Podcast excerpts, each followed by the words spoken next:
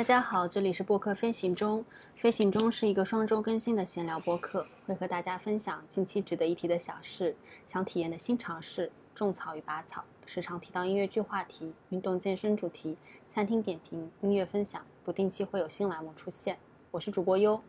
我是主播四七。嗯，四七来分享一下最近又有什么新事发生？好的，嗯，最近比较值得一提的小事是，呃，我已经离京出差一个，马上要一个半月了，嗯，就挺长一段时间的。上周吧，朋友就来问我说，嗯。因为我有跨城搬家的经验，然后近期又长时间的在外出差，他就问我说：“嗯，当时从北京搬来上海的时候的行李清单，因为他接下来也也可能要换城市嘛，就想来分享一下经验。”我就跟他说，我就把我的那个，因为我每年会定期做那个购物的总结和回顾，就是把我所有网购的东西会整理一下，就说这个东西当时是什么价格买的，然后买回来之后现状怎么样？如果它是消耗品，用完了嘛，然后它好不好用？如果它是耐用品的话，那它就是现在用的还满意吗？就是比如说是被呃闲闲鱼出掉了还是怎么样？然后当时我就把我的那个二零二一年的。的购物总结的回顾发给那个 Excel 表，然后就发给了他，他就说，嗯，看起来就是很完整了。他就说问我说，嗯，因为当时他来上海玩的时候，我们也见过面嘛，他说觉得我好像东西不太多，那跨城搬家有什么非带不可的东西？如果这个问题问你，你可能会马上想到什么？跨城搬家，其实我也有跨国搬家的经历，嗯。非带不可，就是必必带品。我觉得这个首先要考虑你即将要去的地方，嗯，它是不是足够便利的？比如说有些东西就是你当天去就可以当天买到，或者说是你提前网购可以送到那个地方。就是因为我之前经历的状况就是，呃，我对我即将去的地方是完全未知的。就比如说像啊，有一个小锅能马上烧水能喝的，或者电吹风。我当天如果洗了头，我能吹吹到头发，就是这种生活上，如果你没有，即将会变得一个非常大的问题，我就会带着。当然，如果这个地方是比较确定性的话，嗯，我想一下，我刚当时回国，其实回家待了几天，搬来上海，我带了什么东西？四件套，就这些东西，我觉得一定就是要用自己的，我是那种才觉得睡得舒服。嗯嗯，然后。嗯，就是那种小样装的那些护肤品也好，嗯，洗澡的东西也好，我觉得这个是比较必要的。其他的东西，你说其实都可以不需要。就是如果购购物便利，并且呃快递比较方便的话，我觉得，嗯，就是解决当天来，就是第一二天马上要用到的那些东西，其他好像都没有特别必要的。嗯。因为我觉得我的答案和你特别特别接近，我就跟他说，我基本上就没从没怎么从北京带东西过来，可能当时就带了一些必要的证件，什么身份证件，嗯，生活会用到也都是来上海买的。但是像我搬家和出差，我觉得最重要的是带一些保证睡眠质量的东西，其他的都可以到地再买。就比如说，我能想到，可能对我而言就是耳塞，那种隔音很好、比较软的那种耳塞，然后。眼罩，嗯，还有什么真丝枕巾啊，这样的，就是让我能在或者再往上，就是，嗯，能能容量再大一点，或者件数再多一点的话，我可能会带一个小小的那种香薰之类的东西，就是让我在自己比较熟悉的味道和。和环境一个小范围的环境里，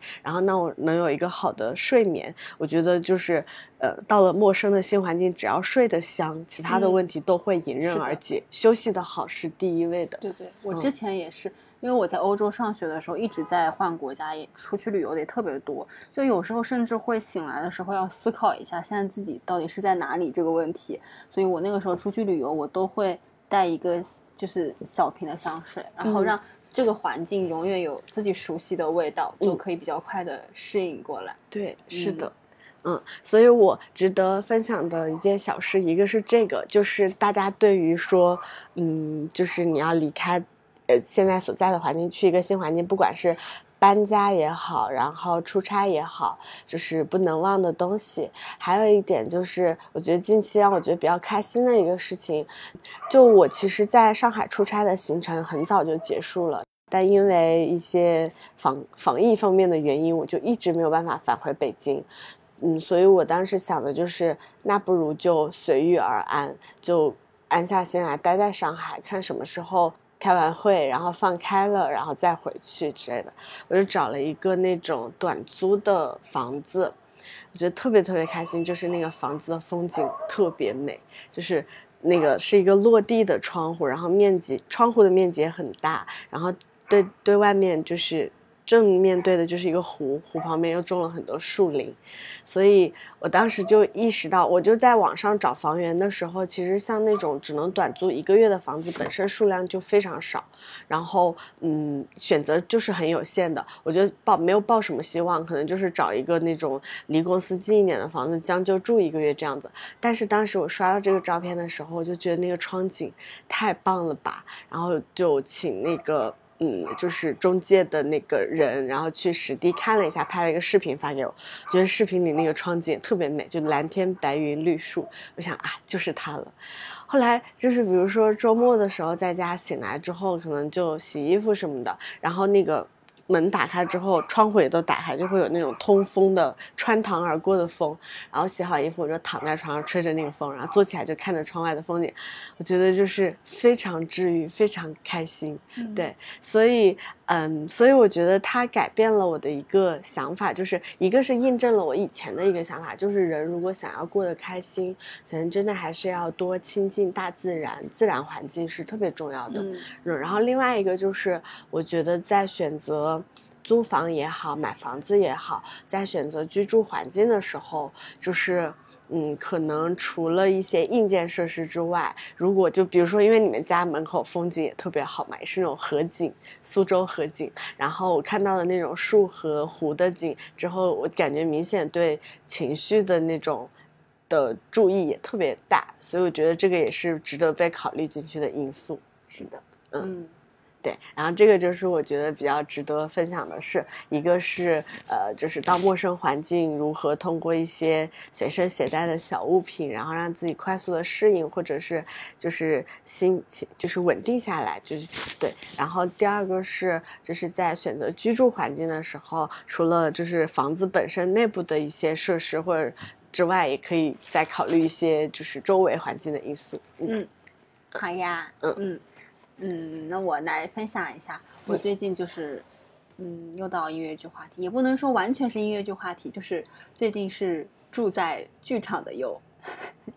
呃，就是有有几个相关事情。第一个是，呃，我之前发给过你的，我去参加了一个文广的一个叫旧物盒的活动，嗯嗯，它是文广七十周年的一个特别的活动，它相当于是文广现在所在地，它之前曾经是。花卉交易市场、证券交易市场，然后还有一个京剧学校，还有跑马场，还是跑狗场啊？我不记得了。就是它有很多很多，就是做过各种的用途。然后他之前在准备庆祝这个七十周年的时候，就向广大群众收集了一下他与文广的故事，比如说。啊，他之前在这这边证券交易所上过班，或者是他在这边救过火，或者等一系列事件，他收集了这些大家过去跟文广的回忆，以及他们那些史册记载的东西之后，他把这个所有的故事做成了一个有点类似于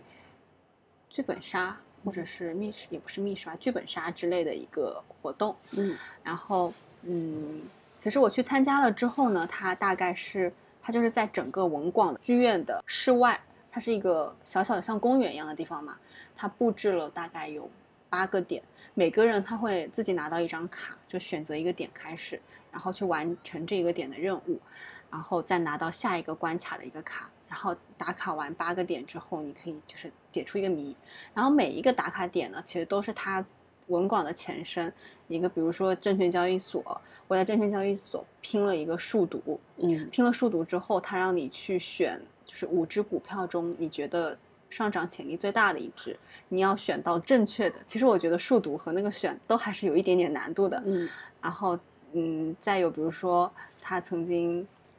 作为京剧学校嘛，他给你听听一段京剧，然后让你填词，然后我一句也没有听懂，抄作业抄旁边同学的。然后还有，就曾经这个地方作为粮仓，粮仓发过一次大火，然后你是需要在草丛中去找到一个对应的物品的，反正就是在完成每一关的过程中，去进一步了解这个文广的历史。我觉得它游戏设置的都还蛮好的，嗯然后整个玩下来大概快的话可能一个半小时，但是我玩了两个小时吧，整个体验还不错，人均费用大概也就是六七十的样子。其实现在如果你在上海去外面参加一个这种剧本杀的话，两三百的都有，而且嗯有的设置就包括机关啊，其实都比较普通。嗯，这个还是很不错的，而且你还能了解历史，我觉得就是个很不错的体验，也也是我这一次给大家的种草，因为它现在还在，应该不是每周都有，但是还是在继续卖票中。大家如果感兴趣的话，可以去文广的公众号买票，它一般是在周六或者是周日的下午进行。嗯，我觉得是一个你自己一个人去也好，然后或者是你跟朋友一起去，都是一个很好的一个集体的户外活动，嗯我觉得蛮有意思的。嗯嗯，然后呢，呃，剩下就是我这段时间看了还蛮多的音乐剧和话剧。嗯，我一个一个来说一下。首先，就按时间顺序的话，第一个应该是在远方。嗯这部音乐剧呢，是我之前在看《爱乐之都》的时候，嗯，里面唱了一个选段，当时我觉得是整场中最打动我的一个片段。嗯，但这次去看呢，有一个槽点，我想最先说一下，就是因为这个票卖的时候，它是按上座率百分之五十卖的，所以，嗯，它相当于是只卖了一半的座位。嗯我当时呢对这个剧也就是普通想看的程度，所以我买了最便宜的三楼的那个山顶票。到了之后，他说我买的这个票有遮挡，他可以帮我换。我在三楼的第五排，他说可以给我换到三楼的第一排。嗯，我说那也行。然后我就想，为什么会卖了票之后又说卖的票又有遮挡？就这一点很奇怪。然后我想，那反正第一排挺好的嘛。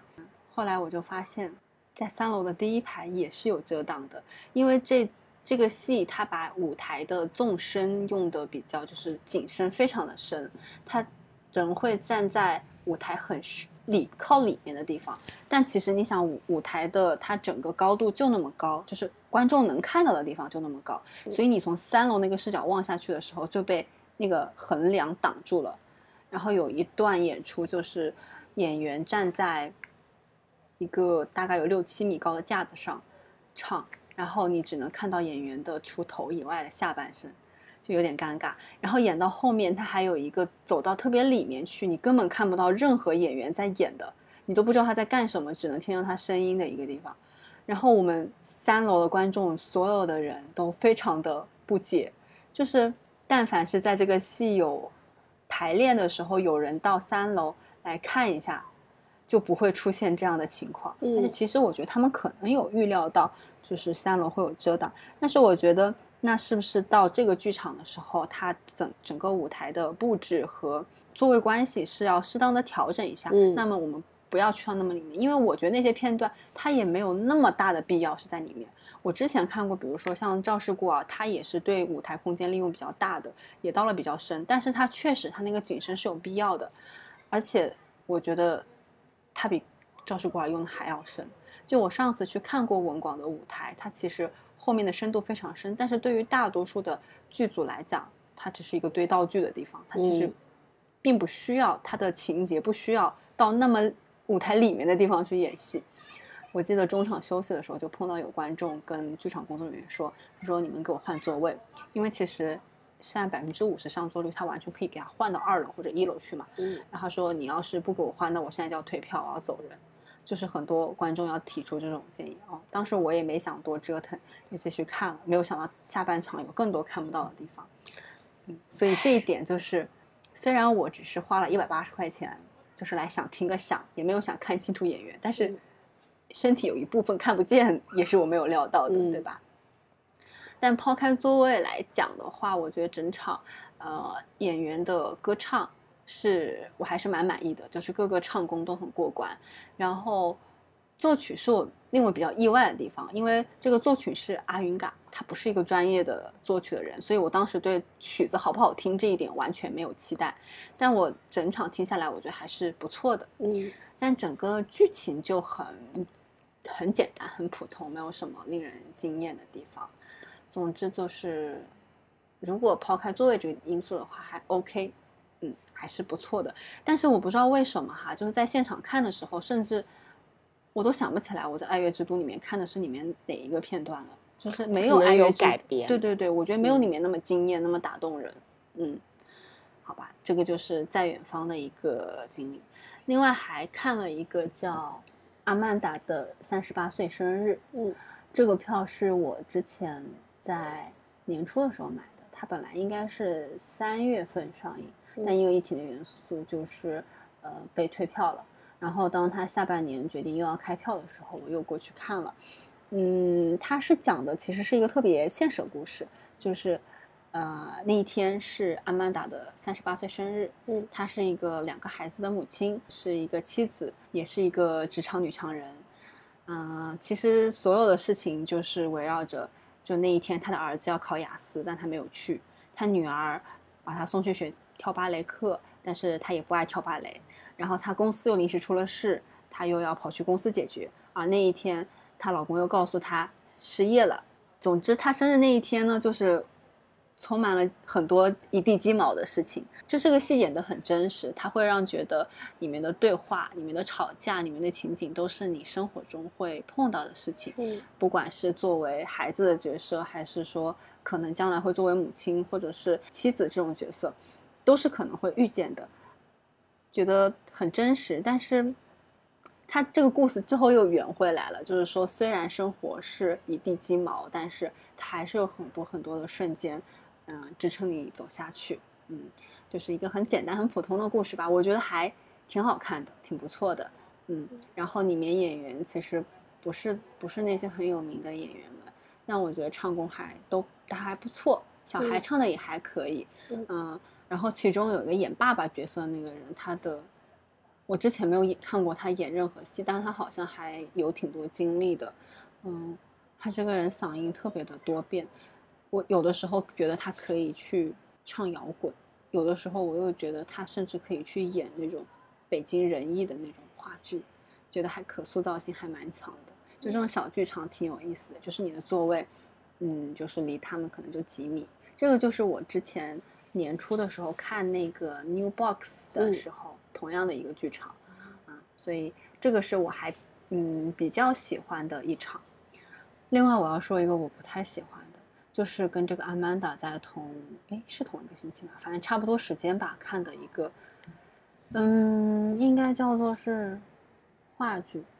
它叫《呼吸》，就是这个词说出来我都感觉到这个戏的一些压抑了。嗯他讲的是一对夫妻发生在宜家的对话，这个对话的主题是要不要孩子。对啊，救命！对，就是一开场就是两个人交谈方式非常像吵架。这个女生的讲话方式我非常的不喜欢，全场就是两个人坐在一个像跷跷板一样的地方，一直在喋喋不休的讲，讲将近两个小时。哇，看到给我压抑死了。就是他们从生不生孩子这个话题聊到了人人会考虑到的每一个各种你觉得很难讨论出结果的那些话题，反正挺压抑的。我觉得这些嗯没很难有结果的话题，我只愿意跟就是聊得来的人讨论。就是说，这个过程本身足够让我享受才可以，不然我就不会平常都不会愿意浪费这个时间去。对，而且这种问题，我觉得是需要你自己先有一些思考，有一些初步的结论，然后再讲出来。但是里面那个女主，她可能她的人设就是一个，嗯，怎么说，就是一个那样子的人，她讲话没有逻辑，然后像机关枪，然后很喜欢打动打断她老公讲话，嗯嗯，反正她一开始演我就觉得他生活中我是一个特肯定会很不喜欢这种女生的人，嗯嗯，反正从他们准备打不打算要孩子到最后他们嗯老了，然后孩子又有了新的生活，嗯整个这样一个历程，哇，就是我是星期五晚上去看的，看完觉得简直太压抑了。我觉得就验证了我之前说过，我很喜欢看那种跟现实隔得特别特别远的那种话题的嗯剧，哪怕我其实我最喜欢的剧是大悲剧，就像《歌剧魅影》、像《赵氏孤儿》、像《献给阿吉龙的花束》，全部都是大悲剧。但是它其实离你的生活很远很远，即使它再悲，它把你带到一个戏剧性的这种冲突。我记得当时你分享《赵氏孤儿》的时候，你还说过，说很多人吐槽说《赵氏孤儿》的剧本设定的问题，包括那个赵家的孩子的血统就是比那个就是嗯孩子要高贵，这些都是有问题的。你就说，你就说不用去尝试理解他或者怎样，因为是有他的时代背景在的，去感受他就好了。对的，嗯，就不用去批判评判他。对的。就像这个阿曼达的三十八岁生日，如果她最后没有圆回来，她是她是怎么圆回来呢？就是可能她跟她老公当年谈恋爱的时候，或者他们孩子还在小的时候，是有很多快乐的时光的，就有这些记忆支撑着他们走过那些鸡零狗碎的生活。嗯但是她如果没有圆回来，她其实也会给你一些就是很多现实压力，让你去思考很多东西。嗯我觉得，嗯、这个怎么说来说，它也是一种艺术形式。但是我可能我的戏剧给我带来的一些影响，就是把我让我脱离，带我逃离一些这些现实的东西，让嗯我能有那么两个小时放空。所以我还是不太喜欢这种。嗯嗯，对。然后还有一个，另外其实是昨天晚上看的剧，嗯叫《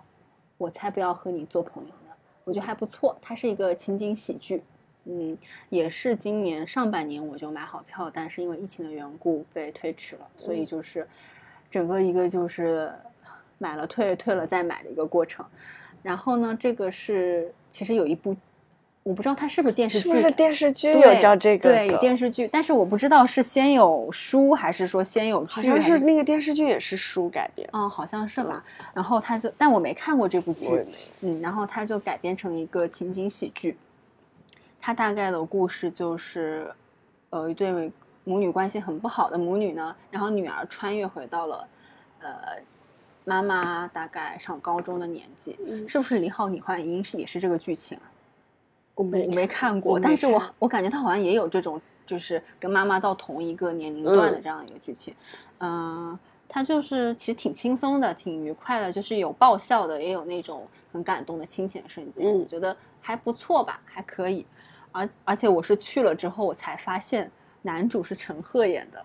啊，你你不是去看那个在远方的时候还碰到陈赫了对吗？，就我我我那一瞬间，就因为其实这种情景喜剧，它很多不是那种特别有名的演员演的，而且它也不是音乐剧什么现，也不属于现在那种特别火爆的题材，所以我没有去关注它的卡司。然后到了之后，我才发现的，嗯，然后我当时就想，哦，原来。嗯，之前我碰到陈赫去看《在远方》，可能是去学习去了。对，没有想到短时间内看到他两次。嗯，嗯，也是我第一次在上海偶遇明星。嗯，就是其实上海挺多人经常碰到明星的，但是我就就因为当时你去的那个地方不是有一个是在那个安福路那边吗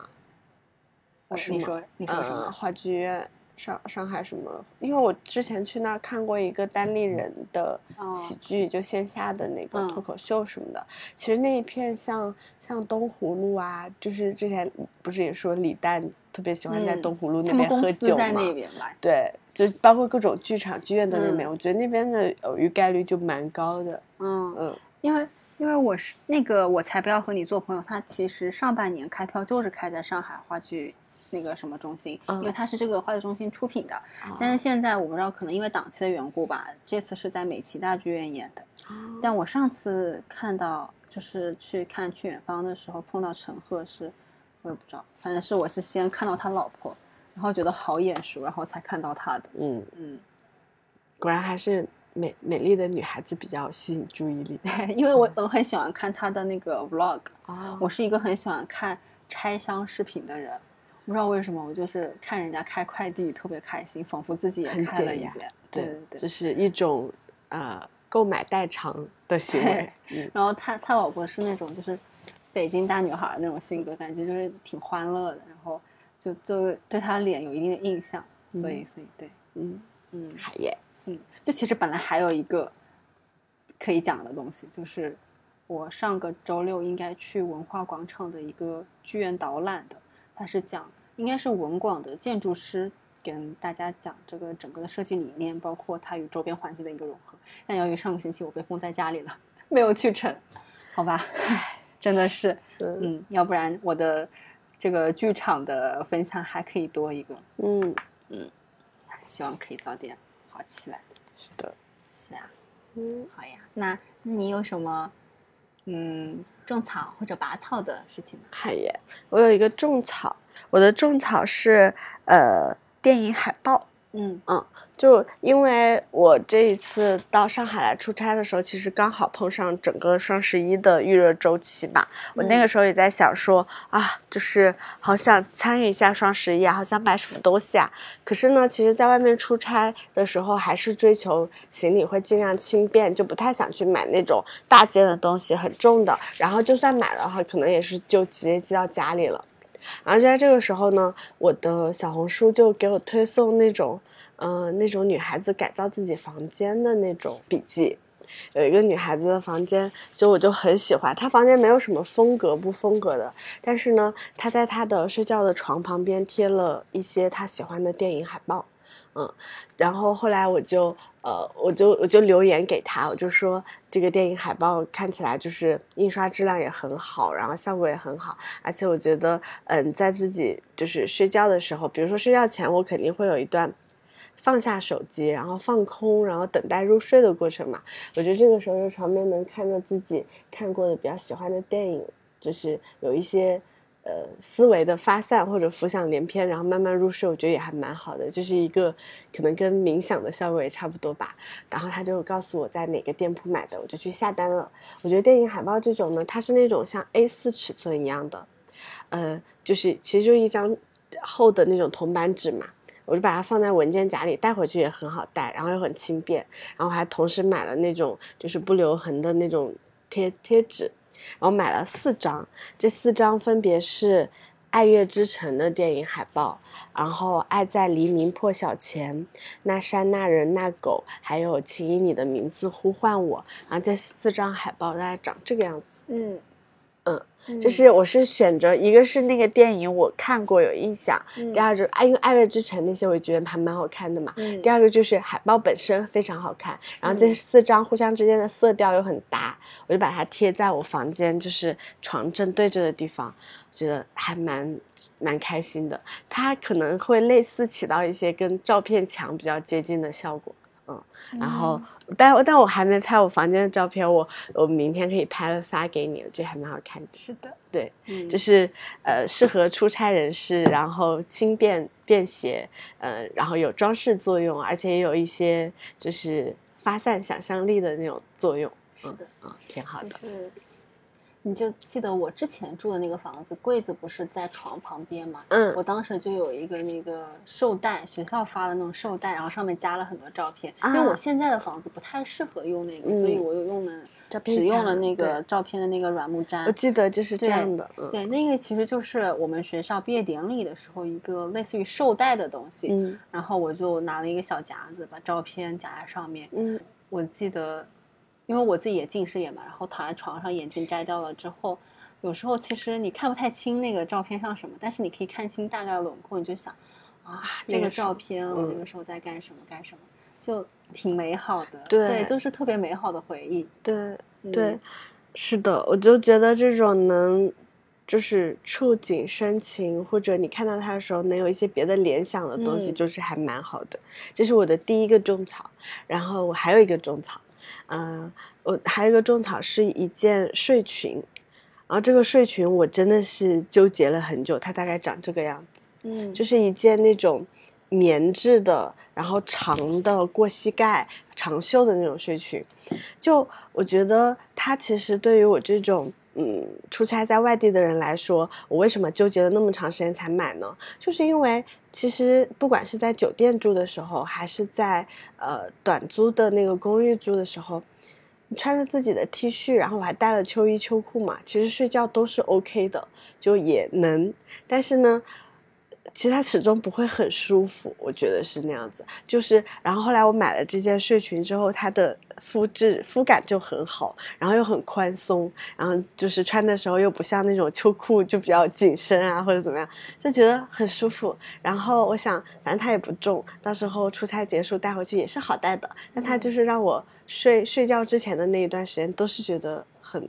很自在、很开心的。嗯，这就是我们刚才我们俩在录这期播客的时候也在讨论。我就说，我说每次到家的时候，可能真的就是换上了在家的衣服，然后才是觉得啊，我回来了，然后回到了自己的空间里，然后开始非常放松的要准备录一场播客啊什么的。然后你不是还说说，就是脱掉袜子的时刻，就是非常的，是一个比较有代表性的时刻。对，就像。解掉围巾的那种感觉，对对对对，所以所以我就觉得，一个是这四张电影海报，他们和窗户外的那种，就是树林和湖泊的风景一起，就是让我觉得很愉悦吧，精神上的愉悦。睡裙我觉得是体感上的放松，我觉得这两个我都还蛮推，还蛮安利的。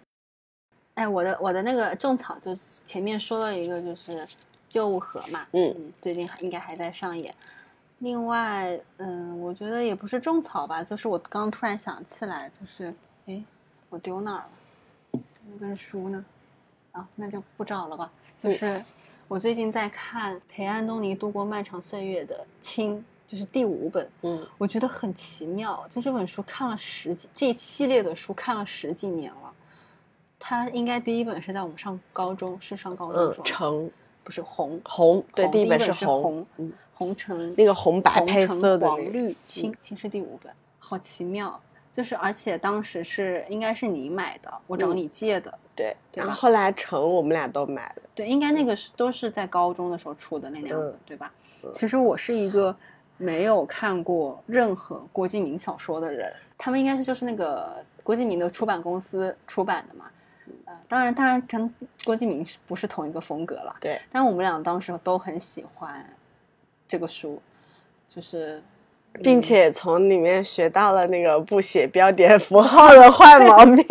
这个毛病从我们当时发短信继承到现在发微信，还是不一样的。对，我我我跟你讲，我工作环境都带标点符号的，工作发微信是的。但是我们俩发我就都对，就像就像我原来没有工作的时候，我回微信那种，甚至隔半天、隔一天才回。但是我工作就是秒回。嗯。然后，但是如果你在我最放松的情况下，我也是我想回的时候再回，就是。不紧急的情况下，我想什么时候回什么时候回，想不打标点就不打标点。嗯，其实这个书当时看，最开始写他应该是写他刚出国的那段时间，对吧？然后那个时候别说出国念书了，我们连出国旅游都没旅过，然后所以就是当看一看。但后来那两本书在我家，我后来不是自己也出去留学了，然后包括我自己也去澳洲玩过，然后再去看他两本书，我觉得就是。又有不一样的感觉，嗯，就蛮奇妙的。而且当时我妈也看了那本书，然后我妈还跟我说，我我就跟我妈说，哎呀，我觉得挺好看的。我妈说，嗯，也挺好看的。我妈说，你有些东西看不懂。然后我说，你妈是不是说谈恋爱那部分啊？我我具体，因为我也不记得他看的哪一本了，因为他不是应该不是每一本都看了，但其实我自己也记不太清楚他每一本到底在讲些什么，对吧？我记得，因为安东尼，我记得红那一本就是是陈那一本，是安东尼他是大连人嘛，嗯，然后是讲他出国之前和他朋友就还还讲了一小部分出国前和朋友在大连玩啊各种事情，什么纳鬼啊，就他那几个好朋友。但是前面几本我觉得应该大篇幅还是讲他一些什么出国留学，然后换专换专业了，学做饭，然后打工啊这些事情比较多的。我也不知道我妈怎么想，她说我觉得你有些地方看不懂，你要长大一点。但确实怎么也不是说看不看得懂吧，就是自己有了留学经验和自己去澳洲玩了之后，确实会有一些，哎，我也去了这个。呃维多利亚市场，但我也记不清我现在去维多利亚市场是因为当时看到了安东尼写，还是说什么其他的缘故，嗯就觉得有一些啊挺奇妙的。然后当时其实也没有想过，他这个书真的能就是出道，就是彩虹的颜色走完，嗯。嗯，然后他这一本里面就几乎全是讲他谈恋爱，对嗯还是那个风格，就是没有标点符号，然后很意识流，还是挺喜欢。我觉得很适合睡前看。嗯我觉得当你喜欢一个人的时候，就会说他是意识流；当这个人你不喜欢的时候，就会说没有逻辑。嗯，你你有没有看过他就是真人的就是视频啊、讲话？我看过他照片什么的，对照片可能还好，你你你要你一定要听听他讲话，会很颠覆。啊就是跟你，就是你看他书，其实你对他这个人是个什么样子，有一点印，有一点是自己想象出来的样子嘛。嗯，其实他那个人的造型跟那个，我觉得还是蛮符合的。他讲话声音，建议你去听一下。我第一次听的，你先不要剧透，等我听一下。我关注了。他的小红书，你也可以关注一下。嗯就是 好的，嗯，好的，种草了。不是种草，就是我突然想起来，觉得嗯嗯好奇妙。就我嗯找你借书看的时候，那时候我们俩好像还不是特别的熟。呃，对，我们都是互相在应借对方，就是思考一下有什么能找对方借的，都尽量找对方借，多制造一些呃来往和羁绊。就比如。说，我找你借书，我觉得还挺正常的。但是你找我借历史笔记，让我觉得 羞辱你，给你给你动力提升这门课。借完之后还跟我说，我觉得你可以练下来字。我很委婉，好对吧？，然后我还我还因为这种很奇怪的举动，觉得嗯，这个人还可以。竟然跟我说我缺点，嗯，我喜欢。我们俩都好好，就是非常古怪，但是又古怪在对方的点上。对，嗯嗯，好，刚好我也想补充，就是呃，因为我之前不是有一次分享给过你，说我很看一个公众号，看到我很喜欢的一段话嘛，然后我就一直想的是，我想要把这段话留在我们播客中，嗯。就是当时我发的那个，就那篇推送里，他先是引用了一段马克思在《德意志意识形态》里的一段话，写的是：有可能随我自己的心愿，今天干这件事，明天干那件事，上午打猎，下午捕鱼，傍晚从事畜牧，晚饭后从事批判，但并不因此就使我成为一个猎人、渔夫、牧人或者批判者。然后，然后这个写这篇文章的人自己又写了一段，说：也许有一天，我们不会再因为某一种工作、某一种消费方式、某一类消遣爱好而狭促地看待自己和彼此，不以工作来定义我。不以消费来界定我，不以闲暇划划划分我，我不再是被切割成一小块一小块的水果拼盘，我是一颗完整的苹果。嗯，我就好喜欢这种。我觉得他讲了，呃，我自己的理解是他真的讲了我们当下的一些，就是包括就消费主义啊，可能如果你能用得起奢侈品，那你就是一个怎样阶级的人；如果你没有用，那可能你是一个贫穷的人，类似这样。就是这个强绑定关系和这种被强附的因果和那种定义，我觉得是很令人不适的。希望就是在我们。呃，有生之年也能看到，就是大家能更加自由的选择自己的喜好，按自己的心意嗯去，就就选择自己的道路，而不是说被这个社会上的一些意识形态或者是固有的观念所框定。这种，嗯，你让我想到你之前跟我说过，就是我好像是有一次在跟你说，我觉得我是不是一个什么样什么样什么样的人，我应该怎么怎么样的时候，你跟我说不要跟自己贴标签。嗯然后我就觉得，其实这个不仅是对自己，就包括作为父母不要给小孩贴标签，或者是你不要给你的朋友去贴标签，我觉得嗯是都是一件就是一直会提醒自己，对，提醒自己的事情。我我我什么时候对这件事情有了更深的体会？就是我出国留学的时候，我当时出去之前，我跟自己说，我马上要进到一个全新的环境，我身边的人是我从未认识过的人，没有一个人认识我的从前。那我是不是正好就是一个可以让我以一个新的人设开始的一个机会。然后我当时跟自己说，我当下做决定，我会做一个跟之前也不是说相反的吧，就比如说我原来走一条路，我下意识都会往左边走，但是我这一次我会想一想，我能不能往右边走。嗯，就是我做每一个决定的时候，我都这么想一想。就比如说我之前是一个很讨厌别人打乱我计划的人，但我觉得这样生活好像缺少了很多乐趣，那我还不如去欣然接受这些变化。后来我就觉得，好像打开了一个新的世界，嗯然后发现啊，原来，嗯，其实自己并不是之前认识的那个自己，自己好像还有很多隐藏的东西是从未被发现的。嗯其实自己也不是之前定义的什么样的一个人，而是有很多很多可能性的。我觉得这嗯个都是对于我来说是一个特别特别重要的一个意识上面的改变。嗯所以我在之后看待其他人的时候，我觉得其实你不知道他之前经历过什么样子的生活，或者是人生阅历也好，所以你没有办法去定义他是一个什么样子的人，他嗯所作所为其实都有他的之前的一些呃经历的一些写照，所以我觉得让我自己也觉得更加包容，包括我觉得。其实我爸爸妈妈小时候在养育我的时候，其实给我贴了很多，比如说我是一个内向的小孩，我是一个不合群的小孩。但我觉得内向确实是我现在也认定自己是内向，但是内向不是一个缺点，它也有它有优势的地方。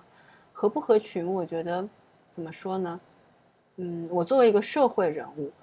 嗯，我在工作的时候或者社交的时候，我只要具备社交的能力就够了。但是怎么说，我的能量来源还是来于我独处的时候。我也我也有两，就是一个是一个是我之前给你提到的那个综艺，就是《换乘恋爱》里面，就当时那个空姐后来跟那个那个男生新来的男生在一起的时候，他们有一次一起外出 dating 的时候，呃，空姐就是因为她可能在感情方面缺乏自信，她就问那个男生说你喜欢什么类型的女生？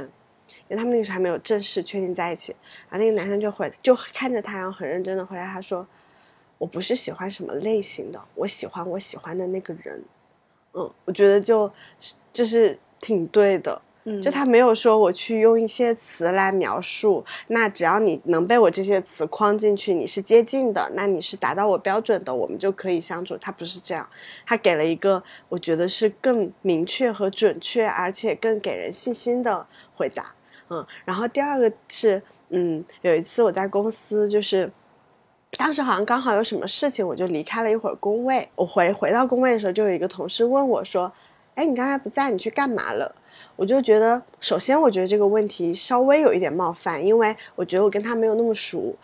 其次是我去处理的那件事情呢，我觉得我也没有必要跟他讲，所以我当时就随口回他，我说：“哦，我去抽烟了。”然后，然后那个同事就 满脸写着惊恐，对，惊恐问我说：“你再说一遍。”我说：“哦，我刚刚上上楼抽烟，然后放松一下。”他说：“你不像啊，就说平常也没闻你身上有烟味啊，你还抽烟吗？啊不不啊不。”然后，然后其实当时氛围就有一点尴尬，因为我本来就是想跟他开个玩笑玩笑嘛，就过去了。这个时候，坐在附近的另外一个同事就说：“说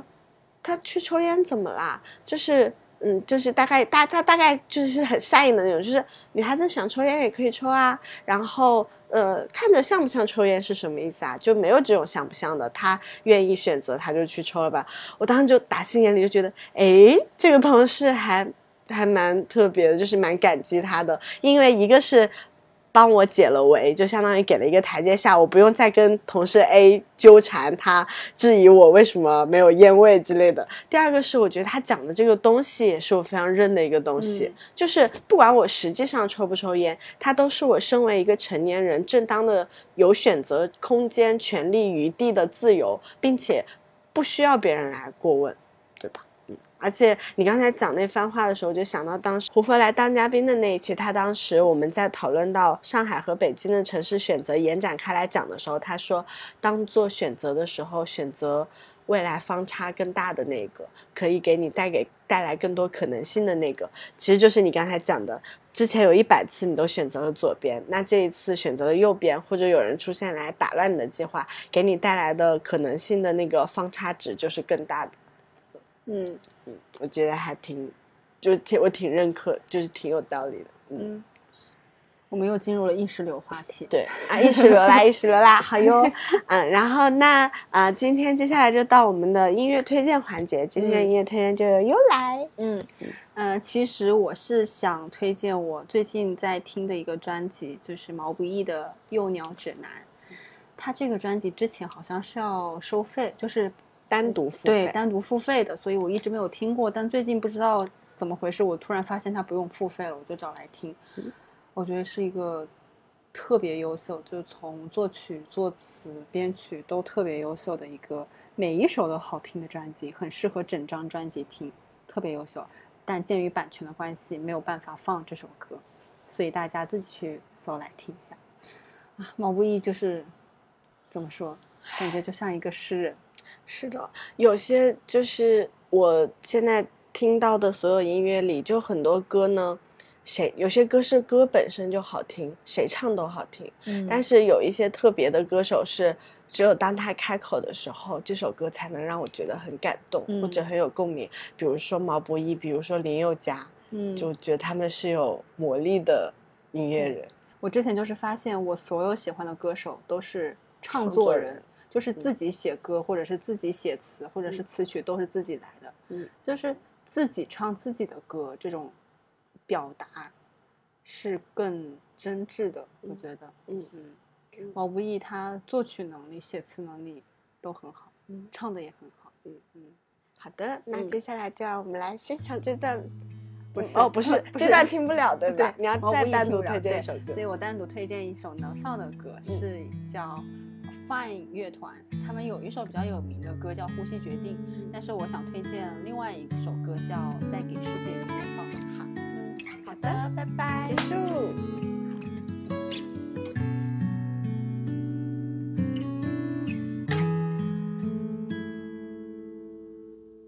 我听说春暖花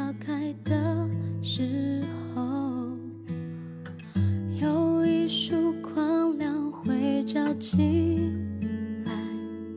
将不安都打败，去看看是什么让人感动的爱。总是要经历后才会明白，曾经的自己多精彩，